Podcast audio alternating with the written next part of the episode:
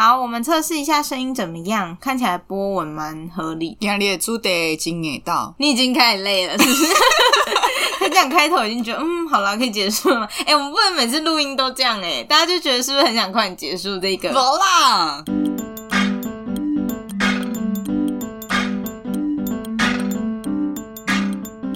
Hello，欢迎来到台女讲台，我是海绵，我是吴昕。我们在一个雨天录音，哎，落雨的时，可别讲今日到的主题怎样？你心也在哭泣，是不是？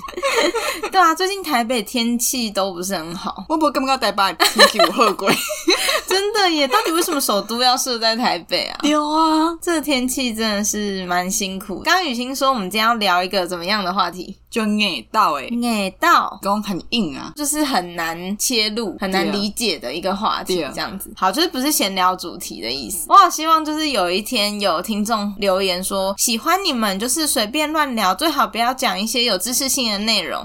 如果有人就是这样回，我们是不是就可以理所当然？不不被动那个五帝是给主席，直接跟大家宣布拜拜。对，跟大家宣布我们转型为谈话性节目，转型为闲聊节目，这样好。啦，开玩笑，我们有时候就是聊一些知性的话题，其实也是借此机会让我们去嗯学习一些新东西。就搞恭维耶，你你这眼神死，蔡宇轩就说没有没有想，是不是？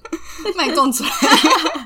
好啦，反正就是我们今天呢要跟大家聊的主题，其实会是 AI 这件事情。但是在这之前呢，就是前两集不知道大家有没有听完，我们就是聊了两部电影的一些想法，同时我们也有在像 Apple Podcast 上面收到一些回馈啊，然后觉得蛮开心的，所以先来跟大家分享这些回馈。好，那第一个呢是希望听者的主题，这是台语吧？也的是希望听到的主题，对，然后是人选之人造浪者这样。他说最近真的很喜欢《人选之人造浪者》这个台湾影集，如果你们有看的话，希望你们来录一集讲讲这个台湾影集，想听你们的感想，谢谢，谢谢。哎，我在想说这个是外国听众吗？还是你觉得我多虑了？应该是多底的海瓜，你也觉得吗？对啊，因为一般是不是就不会特别讲台湾？因为这次大家都很熟，应该来讲，哎，应该没看《人选之人》，对，准备听你讲《人选之人》。所以会不会是那个海外听众呢？就是如果听众有听到我们这个疑问，可以来给我们私讯解答一下。但是也有可能就是特别讲啦，可能想说，哎、欸，其实现在影集很多也是欧美或是韩国的。也是讲因为最近台湾这戏出愈来愈袂歹，嗯，所以想特别就是标注，这是台湾制作的哦。好的，那总而言之，就是我觉得应该也蛮多听众有看这一个影集，对不对？因为讨论度真的是。哦熊贵 hit 到了，连新闻都在做。但有点遗憾，就是刚前面我跟雨欣有在讨论，就是该怎么回复这个听众的许愿，就我们两个都有点小兴致缺缺。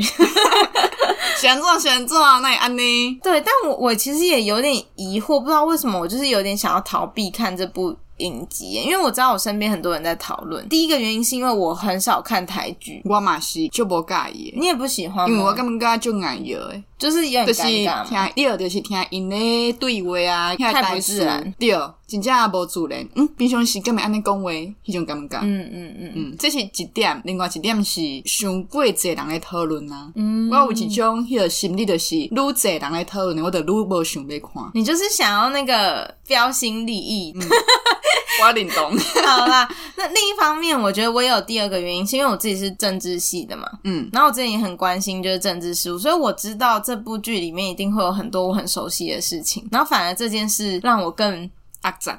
对，我不知道你懂不懂这种感觉。就比如说，如果有我怎样，我嘛未看新闻，那是讲业主的是咧做新闻的人，我嘛绝对未看。是不是？我根本就压杂诶，已经下班，然后今晚看一出戏，佮进入我迄个工课场的环境，哪里加班呢？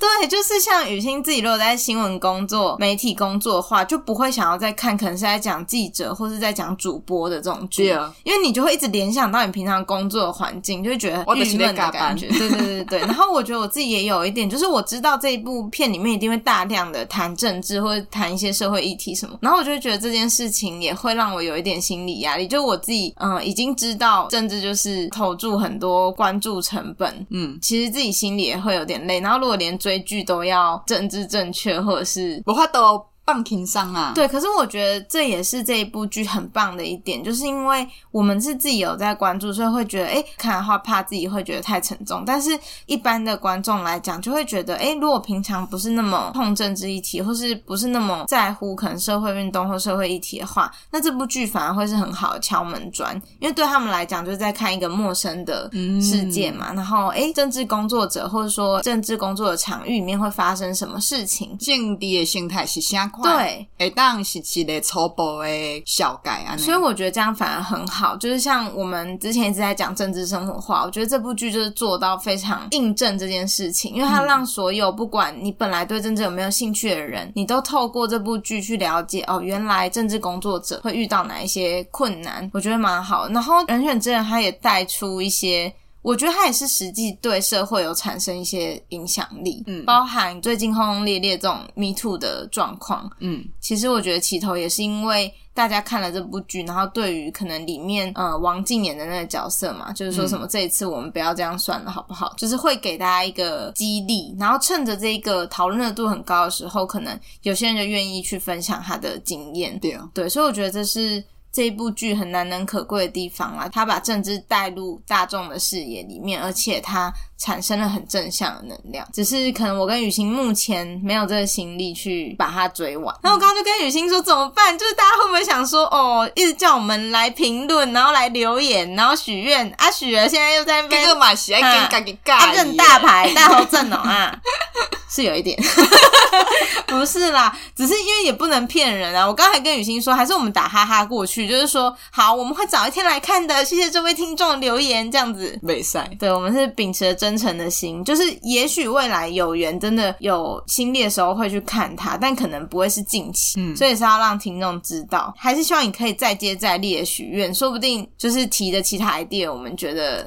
战术，对，我觉得越讲越觉得我们很大头症哎，就还叫人家再提其他的，我们是评审，各工 再接再厉，对，哪来大头症啊？一集也才不过几百个人听，那你们 对不起，我们诚挚的忏悔。好了，我们今天还是把这部剧看完好。好啦，谢谢这位听众，真的很感谢。然后之后我们真的有就是再看这部剧的话，一定会拿出来讨论的。第二个留言，它的标题是“复活台语吧”。他说很喜欢像你们这样的国台语双语频道，对我这种不太会台语的人来说非常友好。有时候听不懂雨欣的台语，就可以从海绵的华语来知道意思，然后台语就这样一点一滴慢慢学起来了。战熟哦，是可以。对，然后他说有的时候手上在做一些事情啊，例如晒衣服等等，一边播放你们的声音，就这样轻松的学习，也学了不少台语呢。战术，因为、欸、你你是不是词穷啊？欢迎好不好？我最近就爱记得数哎。哦，你说最近很爱战术吗？嗯。今天大家可以数一下，你听到几次雨欣说战术呢？欢迎来粉砖留言哦。有奖征答。他说，因为小时候排斥学台语，觉得那是老人家在讲的语言，长大后才发现台语的重要。可能讲的不认凳，但至少一定要听得懂。希望你们多多更新，造福更多想要学台语的年轻人。非常感谢的是，我觉得就是很回应到我们开这个节目的初衷。就是为什么要开双语节目？其实就是希望说，诶，如果你台语的内容不一定全部听得懂，但你可以靠嗯，就是华语这边的回应啊，或是一些重新再复述一遍的方式，然后来学习台语这样子。嗯，对，觉得非常的棒，感动你的心瓜头。没错，而且我记得好像是礼拜一的时候看到这个讯息，就是以此来打败我们的 Monday Blue。今天是金五力量。对，所以呢，就感谢这位听众这样，然后呢，也希望大家。如果有什么其他想要跟我们说的话，都可以在粉砖或是 Apple Podcast 上面给我们回馈。虽然说我们今天没有实现那个许愿的听众的心愿，但是而且真心意改你讲想赚。你好棒哦！你还想得到怎么接？我刚才想说，但是要接什么呢？怎么办才好？大家拢会看，而且会好好给你回。没错，没错。好，那这就是我们今天回复那个亲爱的听众们就给的一些回馈。这样，那接下来我们就要进到这一集的主题了。你到的主题来，没错，蔡雨欣超想逃避。对，我们今天就是要讲 AI 这件事情了。嗯、然后先讲一下为什么我们要挑这个主题好了。雨欣，你说说看，为什么我们今天要选 AI 这个主题呢？不是你讲的，因为仅仅有一个单关性诶，因为还没一直咧资讯啊，吼，伫咧科技这块有咧发展，有咧经营，这个主题已经发臭了，真久无讲啊。很多主题都嘛长草了。你这边讲的好像只有我的主题长草 啊？请问你的台语歌嘞是唱到倒位去啊？请问姐哈，我一直想要相机 啊啊读书嘞啊读书是读到对去啊？所以对今日开始要赶紧 Q 回来，好先对海绵的主线开始，所以来讲 AI。对，反正雨欣刚刚意思是说，我们之前其实本来有想好，我们就是每个月节目每一集大概就是会有台语歌、资讯主题的、资讯科技或行销主题的。你要骂我读册耶，读书的，然后闲聊的，然后我们是很有规划，想说这样，你看一个礼拜一个主题，乖乖的排下去。战术。结果我们有吗？没。听众，你说有吗？战术。你们已经听了两集电影，有没有觉得到底是我现在到底是在追踪什么频道？别人都在讲笑数，你不要再给我数了，我觉得会有人生气耶，我觉得会有听众生气耶，我刚刚就狗子耶，那个听众就按退追数，退追数，气死哎，真的。外地的是不是该去登来啊？对海绵呢这些单管开始。对啊，因为我跟网络相关的产业嗯工作，嗯、然后所以就是会很常接触这些资讯科技相关的更新，所以那时候就说，哎，既然有这一件事情，这件事情，对，所以呢可以来贡献一下，就是在节目里面啊，也跟大家聊一些比较科技新知的东西。呀，最近上 hit 到诶，最近就是哈什么上 hit 到 hit 到是上流行，所以它也是一个台语的习惯用法吗。对对对，日本的是 hit 嘛，嗯嗯，英语啊，日本的发音会讲 hit，也大意吸收日本的这个数量，你的本土化，理解，就像本东是不是也是这样？对对，这种尴尬。最近最流行的这个，大家很常听到关于 A 科技的讨论，就会是最近应该的是 AI 啊，没错，AI 这个主题。爸爸讲到 AI，都会想讲安尼，关我丢去兜位啊。真的，元宇宙真已经掰嘞，主客博掰喽。我们有一集在讲那个啊，元宇宙啊，迄个时阵元宇宙上讨论啊。对啊，这个今嘛就安尼，怎么会那么传神？对，大家好像都有这个感觉，就是诶，去年轰轰烈烈讲元宇宙，然后今年整个已经被 AI 就是盖过去了。对啊，但其实我们两个对于 AI 都有一点小逃避的心态。你现在想没想？我其实。不知道哎、欸，因为我在 outline 里面就写说，我觉得蛮烦的，蛮烦的，但是又不得不了解和使用，因为你在这个产业就是一定要碰它，嗯、就是会觉得有点想逃避的原因，应该也是刚刚雨欣有提到，就是当大家都在讨论的时候，你会无形有一种心理压力，嗯，就好像我一定要知道，然后所有人都在关注这个东西，这时候你就会有点想逃跑吧，嗯，对。然后另一个是像 AI 刚出来的时候啊，很多工作者可能都会遇到这样的情境，就是老板。开始什么都跟你说哦，这个叫 AI 做就好了，这个和 AI 者的赛啊。对，比如说你本来是在写文章的，你有没有听过你的老板跟你说啊？你现在叫那个 ChatGPT 帮你写就好了，应该很快吧？你现在一天可以应该可以写三篇吧？嗯，对，或者是说哦，你平常在做竞品报告嘛，然后老板又跟你说啊，你现在直接叫 ChatGPT 帮你找三个竞品出来啊，或是你要想 slogan，老板这样讲，嗯，对，或者是说呃，你要做什么影片，然后就跟你说啊，你现在有什么 AI 工具啊，你去弄一弄就出来了，这样，嗯，你不要再给我日本综艺节目了，认真生气，斥责，安尼你也感受的是那全部红尊重，对，当然。我觉得那个是沟通的出发点的问题，就是有时候老板他可能不是不尊重你的专业，他可能没有意思，对，他想表达只是说，哎，现在有一个新工具可以帮助你的工作做得更顺哦。可是当他就是没有。好好完整表达这个意思的时候，很多工作者可能就会觉得啊，干，你是觉得很简单是不是？你以为 AI 做出来就是真的马上可以用哦？它的游戏真的不像你要松垮。对对对，所以就会导致说，我觉得可能也有蛮多的工作者会因此而有压力，而对 AI 产生一点憎恨。所以都淡薄仔想要想。对，那你自己嘞？我的时候时代淘汰那种人，你说有什么新东西先不要这样？我 另外就还呢，原因是对新的物件无了解，嗯，爱开时间去改熟悉去学习，嗯。这站对我来讲就烦诶。所以我们刚刚就在讲说，我们终于理解为什么老人家就不想学新东西。对老人家为什么不会用手机？就是这样，老人家要用赖传贴图很难了。我今骂你，他们愿意传长辈图已经很棒。我今骂你大会已经不想学了，放过我，这样就好了，让我过完一生。我也要用用用手机啊，都会使了。卖个搞我变了，比什么 AI、ChatGPT 我嘛不要训练。我都是注定无法度一当赚四八版的人。我们这就是才二十六岁，整个像六十二岁一样哎。有啊，所以现在会晓传那个长辈图，我们真要给他拍拍手了。战术就是现在开始可以体会长辈那种，就是对新东西很陌生，然后明明你觉得超简单的事，然后他怎么可以搞这么久？那也不会跳。对，现在可以设身处地的理解了，因为呢，你平常就是生活过得好好的啊，你以前就是这样活过来的嘛，现在为什么要学？学一个什么新东西？但我们有讨论到一件有趣的事情，就是因为雨欣其实在播报新闻的时候，常会碰到 AI 这个主题，所以我对 AI 的实际东西对新闻的用来耶。嗯，我无实际去操作，但是我知影一代开始，虾米模游戏，因为我做新闻的时阵，遐个内容都去吸收诶。但是接收到的物件，普遍东西较无好诶。哦，就你们在播报谈到 AI 的时候，反而都会是比较负面的消息嘛？亲像讲用 AI 了去犯罪，用 AI 犯罪。诈骗呐，诈骗，抄人的物件，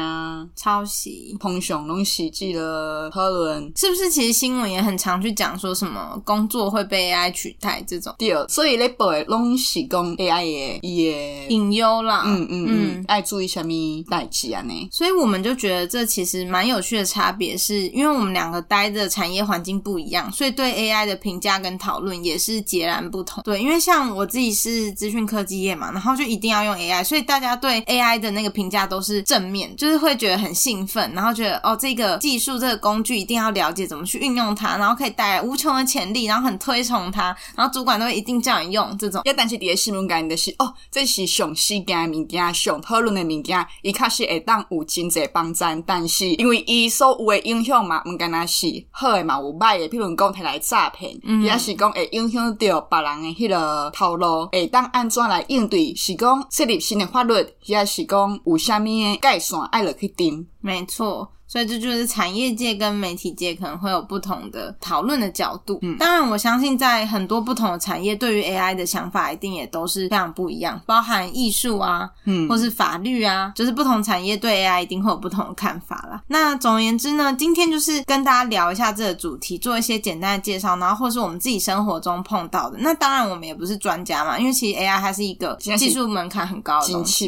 对对对，所以我们今天只会聊到跟我们生活有关的，然后我们觉得有什么有趣的事情、有趣的观察，或者是说，哎，可以大家一起讨论跟思考的东西。嗯、其实，我觉得我们第一件事可以先了解一下，到底什么是 AI 呢？对啊，一点听到 AI，AI，AI，它其实就是两个英文单字的组成啊，就是人工跟智慧。然后人工的话就是 artificial 嘛，然后智慧就是 intelligence，所以就是合起来 AI。嗯、你觉得它发展多久？应该是最近的代际。你现在是不是在配合我啊？新开始回答是我新开始对 AI 的感受。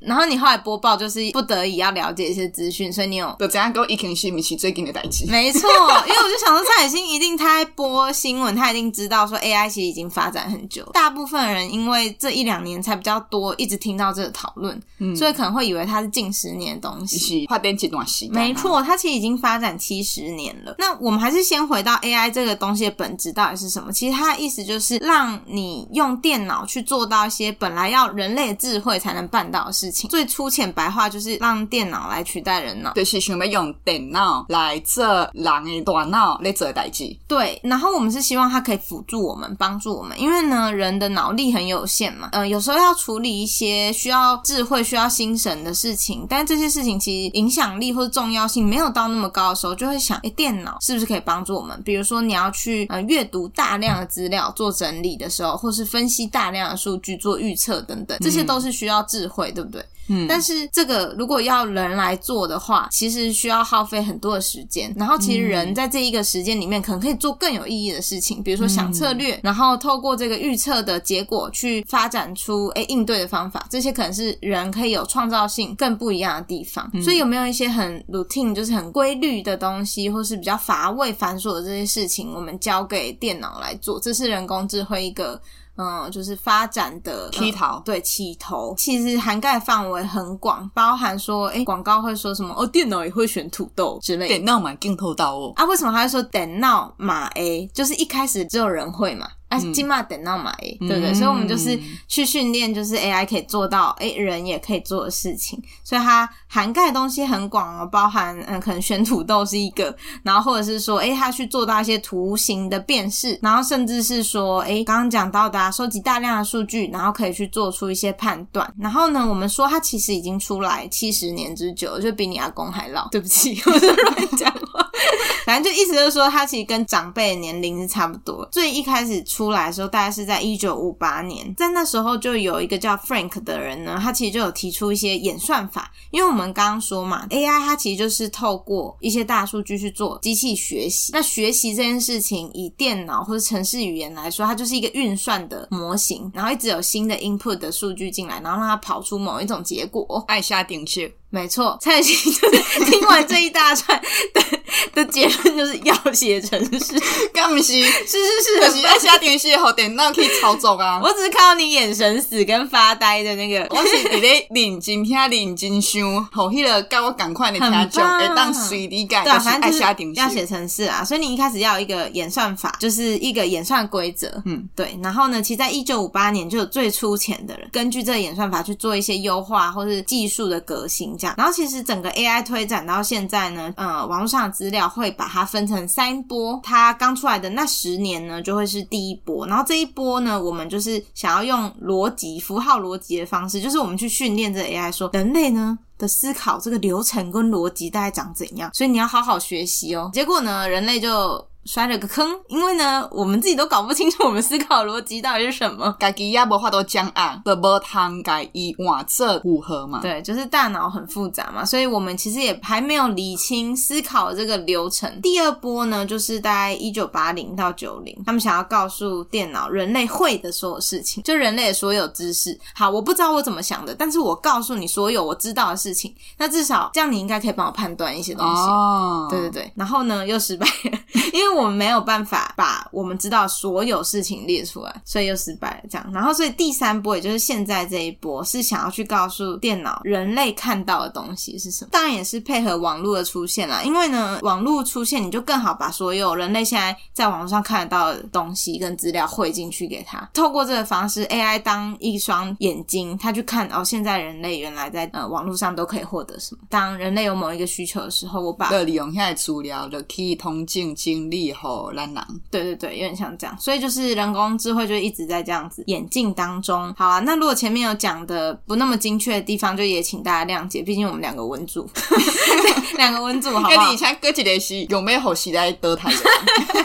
对，但是如果大家有什么，哎，你对 AI 的呃眼镜啊的新的想法，或者是说你的一些观察，也可以跟我们分享。那总而言之，其实 AI 它已经发展那么久了，那为什么最近才特别 hit？哦，是也跳呢，是是现学现卖。好，那原因就是因为，呃，有一个新的 AI 的应用叫做生成式 AI。诶，这个 AI 有虾米不赶快？现在做个给啥哩？没错，就是 AI。然后为什么加上生成式？其实如果用比较简单的方式来讲，就是说，哦，这个 AI 它的产出呢，是可以去建立一些新的或是很原创性的内容。因为本地 AI 是不是都是咱人和伊的资料是网络很有诶，也好。伊了后，伊去做通证。那即马即个新兴式的 AI，就是讲，嗯，那本地有诶资料，伊个会当互咱人伊会理解，嗯，有新的创作出来。对，有点像这样，就是原本的 AI 有点像一个指令一个动作。我要你分析这个资料，然后你就告诉我结果。那生成式 AI 它特别是它不只帮你做到你的指令，它会用一些人类表达的方式表现出来。比如说，呃，你跟他说你要写一封怎么样的信，它可以透过在网络上搜寻，诶，以前的人在这个情境下他会怎么样表达，然后或是这一个信应该要包含怎么样的资讯，它帮你全部统整出来之后，产出一个内容是人类世界看得懂的产物。嗯。对，然后这个东西它是有原创性的，嗯，一篇新的内容，它不是只是帮你抓了一些东西给你，嗯、它会帮你做一些重组。这个原创性跟新的内容，它的格式可以很多元。意思就是说，刚刚我们讲写信的例子是文字，那文字最有名的就是 ChatGPT 嘛。对啊。现在你可以叫它做超级多事，比如说你在求职好了，嗯，然后呢，你收到 HR 的一封讯息，一封信，然后你在想，嗯，我要怎么回比较好？怎么样打这封信比较体面？你就可以叫 ChatGPT 帮你，或者是说你今天要请假好了，你想要跟教授请假，然后想要动之以情，不要扣我分，那要怎么做比较好？你也可以请 ChatGPT 帮你。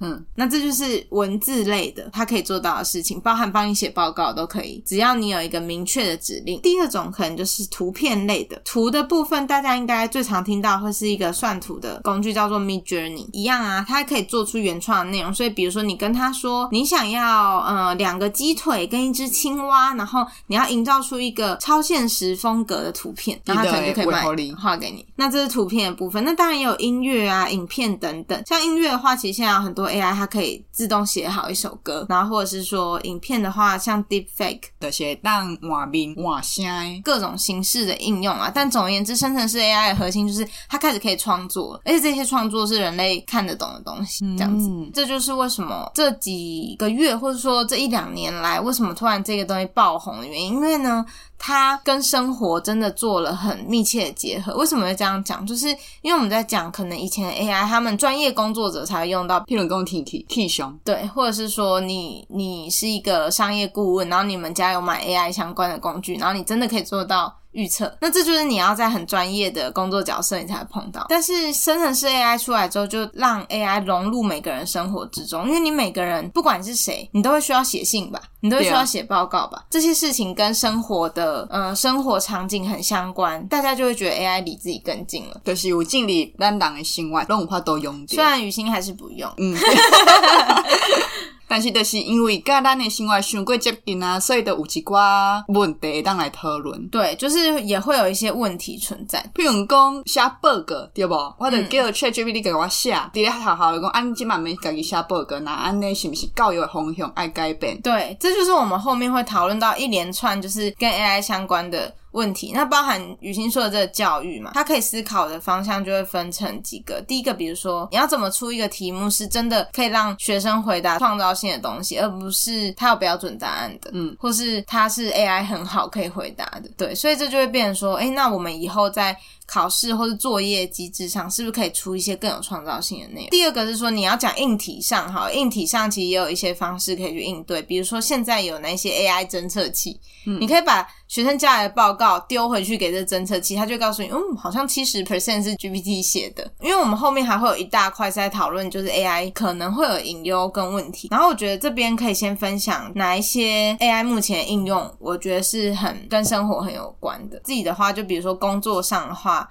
收集资料或者写文案那些，一定都会，嗯，就是先让。GPT 帮忙，然后你再去做细修。你要先帮他定义一个角色，你是一个广告科技的专家，嗯，然后你要向大众介绍一个什么主题，请分成三段，各有一个标题，然后总长度不超过几字，就是你要给一些明确的指令，嗯，然后就会生出一个东西，然后就可以再去做一些编修，甚至是包含说，我们不是有时候要拍影片吗？要做影片等等，那这影片有时候我们就需要一些旁白，以前我们可能就自己录，但现在你可以把这些旁白字交给 AI，它就会产出很像人的配音的音档。第二个就是，我觉得学习上也有帮助。就我之前跟你分享那个有一个英文的 App 叫 Toco，呃，英译呃英文，对，它就是 AI 跟你对话，真的能够感知到你的上下文的真人一样在跟你讲话。嗯，对，像这种学习上肯定有帮助。第三个就是，比如说像我们的产业面好了，因为我自己是做广告科技相关的嘛，然后其实现在广告就有很多也会用到 AI，比如说，哎，这些广告系统怎么去找到会对这个广告有兴趣的人？这个他可能就会用一些机器学习。比如说，哎，之前点过这个广告的人大概都长什么样？他们有什么共通性？然后用这些算法去找到其他跟这些人很像的人，这可能是一种。那另一种就是，哎，我们可能在广告系统里面就内建一些 AI 的文案产生器，什么意思？就是我们现在会在网络上看到广告嘛，嗯。然后广告就会有一些文案啊，但是呢，想这些文案很痛苦，对哦。所以呃，如果下广告的人，他们可以有一个 AI 帮他们想不同版本的广告，那他们可以去测试哪一个版本更好，这样就会方便很多。所以像产业现在也有这种应用，或者是说前阵子 Google 它有发布一个更新，就是说我们现在去 Google，你打一个关键字，它是不是就给很多页面，对不对？对。然后你再进去爬，但是现在呢，你去 Google 一个东西，它可能会直接像 ChatGPT 一样给你一段解释。比如说你去 Google AI 发展史，然后你现在本来就是要一篇一篇文章进去看。对，Google 会有一个新功能，是它这里就直接有一个 ChatGPT 的它的回答，就告诉你说 AI 一九几零年到几零年怎么样，哦、是经历后对对对对，但它也会有原本的那一些页面的结果，嗯、产业面可能就是这样的运用。然后这些是我觉得真的每天生活都会碰到的事情。嗯嗯，然后有一些是可能跟我生活比较没那么有关系啊，但是我一直在思考，就是艺术上面也。比如说我们都会去看展览嘛，或看电影，对不对？对啊。或听音乐这样。那你有没有想过说，就是 AI 做的这些东西，你觉得它到底算不算艺术？这是就困难的问题，对不对？嗯。对啊，就是我伫咧情感上是无啥会当接受。那为什么？无人的温度啊，没有人的温度。感动咱人的艺术，应该拢是创作者伊的经验，或者是伊想要表达的情感。但是一个机器做出来物件，敢真是会当理解到人的心理。我理解，我也是站在你这一派的，就是我会觉得，我们有时候在，比如说看一幅画，我们会觉得感人，是因为哦。你去了解这个画家他在画这一幅作品的时候，他的人生经验是怎样，嗯，或是他那时候的想法是什么，你会觉得哦很有共鸣。可是如果 AI 做，可能就没这件事存在。但我又会去想，我们每次在逛这些艺术展览的时候，我们也不是都认识那个作者啊，你懂吗？有时候我们就是纯粹觉得、嗯、哦这个画好美哦，才去了解哦这个作者是谁，然后他遇到什么事情。是，对，但是等于说 AI 的创作，它可能会阻断后面这一段发生的事情，就你没有办法去认识。是作者，但他一定还是可以在第一时刻让你突然觉得，哎、欸，这个东西好美。所以你觉得，就是如果没有后面那一段，就不像艺术。无法度达到我期待艺术给我的物件。你期待艺术给你什么？就是遐个 healing，就是。原来有安内人经过安内代志，就你还是会觉得艺术它应该是要出自于某一种人性或是人生体验。对，好啦，我也是同意啦。我觉得大部分艺术爱好者可能都有同意这个观点，就是觉得诶、欸、作者是重要。但是比较难定义的状况，就是在如果今天我们完全不知道这个作者是谁，我们有没有可能其实嘛是当地的感动？对，这今天是就混乱的一个部分。没错，因为像其实现在就有一些摄影大奖、绘画大奖，其实 AI 夺得，创作者直接用 AI 作品去投稿，结果在专业评审的评审下，最后得奖的是 AI。那那边安怎？对。那你说他们在评选的过程中，哪一个人不是用艺术的眼光去做评选的？有啊，所以就是这件事情就看以后会怎么发展，这也是一个很值得讨论的地方。所以我们接下来就是也想聊一下，说，诶，我们可能刚刚讲到了 AI 它的发展怎么样啊？对人类好处是什么？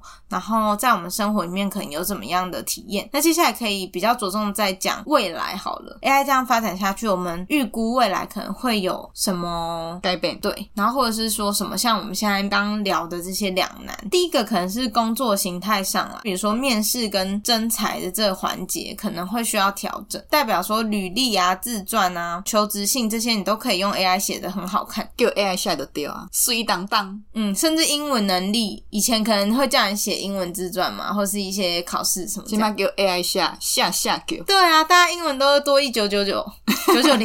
公司跟企业它怎么爱安装去应对上新的？制度来讲到真正是公司需要人才。没错，这是 HR 可以想的东西。嗯，然后第二个是之前唐凤有讲过，就是那些吃苦当做吃补的工作，以后都可以交给 AI，所以这也会有一个趋势。对，就是说，其实在未来，可能你的创意会比你可不可以把一件事情做的有秩序更重要。嗯，因为等于说你要做一些 AI 做不到的事情嘛，就是现在新的创作，现在跳楼，或是一些策略。因为前几年其实有一个议题很红，叫做无条件基本收入，北欧有一些国家在试行，你不用工作，但我一个月可能就是给你两三万，类似这样，就是可以维持你的生活所需，甚至再高一点，就是由政府给。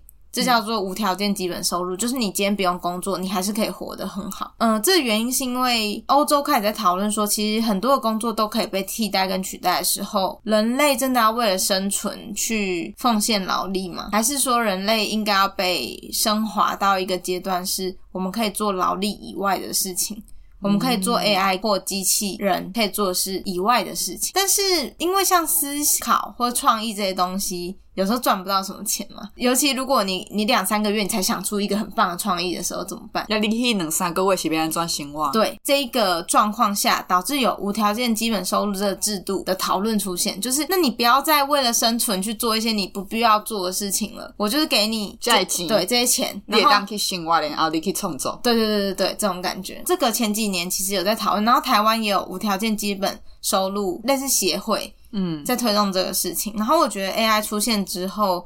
这个议题应该会再被带起来，我觉得这也是蛮有趣的一点啦。然后第二个就是刚刚雨欣提到那个教育重心的问题，就教育上面的改变，比如说老师的难题嘛，就是、嗯、我现在出作业，我到底要怎么确保是学生写的？那这个可能就是我们刚刚讲到，诶，是不是在出题本身或者教育本身就要更着重一些，不是标准答案的东西？会当家己的思考的物件。但这个我觉得很难啦，就困难的呀。对啊，因为有一些题目就是就是那样啊。啊，而且伫咧操作上，老师若是已经有标准答案的，会当愈轻松啊，分数如何爬？对，所以我觉得这应该是教育界会很认真讨论的话题，但不知道怎么最后的结果会是什么。嗯，对。但如果以学生来说的话，我就会觉得以前那种记忆性的东西比较没那么重要，可是比较重要可能是做事的态度啊，思考灵活度啊，应变的技巧啊。对对对，或是刚刚讲到艺术的这部分嘛，AI 创作算不算创作？地位财产权到底是像诶？对，因为像现在就有很多，好像 Amazon 上面已经有好几百本书都是 AI 写的了。AI 著作权，嗯，别怎么处理？就是因为 AI ChatGPT 它的运作基础也是它去容纳网络上的很多资料，然后去做产出嘛。但是网络上的资料很可能是来自各个不同的个人啊，所以就等于说这一些人他发表在网络上的资料都被嗯 ChatGPT 融合，然后拿去再创作、二次创作这种感觉。嗯、那这个。版权怎么算？或者说，那人真的可以拿 ChatGPT 的内容卖书去盈利吗？嗯，之类的，反正就是会有这类型的讨论。那我觉得这就会比较跟法律产业有关。对对对，你怎么去定义这件事？就像之前一些数位金融出来的时候，可能法律界也要去想怎么应应。然后最后的话，我觉得回到个人来说，我觉得就是你会不会用这个工具会变得非常重要。比如说以刚刚的例子，如果你是学生，然后你知道怎么用 ChatGPT 的话。那在老师改变他的路数之前，就可以上。前提是你要会用，你不是只是呃输入了一个东西，然后 ChatGPT 这样子给你之后你就交上去，因为一定会很惨。就是像现在很多老板或是管理者，他们也开始发现到这个问题，就是诶，以前是大家交自传写不出什么鬼东西，就是写嘛写，现在是写太多。然后写一堆你一看就是机器人写的东西，篇幅很长，可用资讯很少，嗯，嗯，就是讲一堆废话的意思。对，所以就会在这个时代就会变成减法比加法更重要。你怎么样提炼出真正有意义的资讯，英雄需要物件出来。没错，工作者可能就是要想要学会到底怎么下指令，ChatGPT 可以生出最好的内容。就是你的命令爱有精准，对，以后的物件才会当你再给你想要爱的。没错，整体上就可以做到包含资料整理啊，或是辅助你思考，或是刚刚说一些内容创作的灵感。如果你是很会用这些工具，那你在这一些工作上面就可以被大大加速。这样，嗯，对，我觉得在网络上好像有看到。也是台阳凤讲的吗？反正他就是有一个问句，就是说你要想清楚，AI 是在主宰你还是帮助你？现在写当书课诶，对的。AI 给了你一个东西之后，嗯，你是被辅助了，还是你太依赖它？啊、对，然后你不知道怎么样去驾驭 AI，或者怎么样去运用它。反而被他限制住，这样，嗯，怎么可以讲得那么严肃呢？大家会不会觉得听起来很无聊啊？可是我觉得，嗯，我觉得是每个产业可能都会遇到这些难题。然后其实也蛮好奇，那大家就是各位听众自己在生活中，你跟 AI 的邂逅是什么呢？别当老外赶快跟海绵共哦。对啊，就是如果你也有诶什么事情用了 AI 之后，觉得哦简直方便一百倍，我总是个俩的机会哦。比如说可以用 AI 去算。蔡雨欣在这一集 podcast 里面到底讲了几个战术？大家可能有一些自己 AI 运用妙招，或是有趣的小故事，也可以在 Facebook 或是 Podcast 跟我们分享。Apple Podcast 会不会觉得今天雨欣讲的话很少？因为他都在附和我。好几集。下一集要讲什么？下一集我们应该就会回归闲聊模式了。然后希望大家就是可以在那个 Podcast 评论或是 Facebook 跟我们说，不想再听正经的节目了，请都聊闲聊吧，这样我们就可以 无理由。对，我们就可以顺其自然的规避这种就是正经主题。好啦，希望今天还是有一些内容是大家觉得有用的，然后有启发到的这样子。嗯、那如果有什么就是哎你想要修正的啊，或是你觉得哎可以再讨论的东西呢，也欢迎再跟我们说喽。加油告家，谢谢，再会，拜拜。拜拜。你也太想结束了吧？哈，刚刚前面都死气沉沉，在讲拜拜的时候最开心。好了，再见，撒优那拉啦。